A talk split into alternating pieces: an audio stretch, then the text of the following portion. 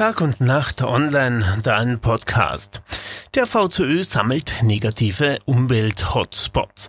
Der Verkehr ist in den Städten zu einem der größten Gesundheitsfaktoren geworden. Abgase, Lärm, Unfälle, aber auch versiegelte Flächen, die Hitze speichern und die Belastung für Menschen erhöhen. Der Verkehrsclub Österreich sucht Lärm- und Abgas-Hotspots für eine Online-Plattform.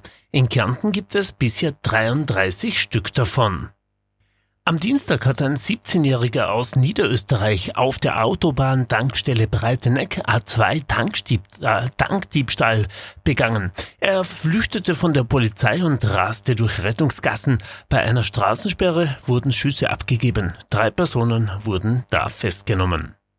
Auch die Vielerdesignerin Michaela Kofler will den Menschen in der Ukraine helfen. Sie entwarf T-Shirts mit dem Sujet Make Cars Noodle Not War. Die Karsnudel ist den ukrainischen Warninki ähnlich. Auch das verbindet. 5 Euro pro verkauften T-Shirt werden da gespendet. Make Karsnudel, not war. Nicht durch die Trockenheit, auch die explodierende Energiekosten und der Krieg in der Ukraine bereiten den Bauern große Sorgen. Futter und Düngemittel könnten da knapp werden.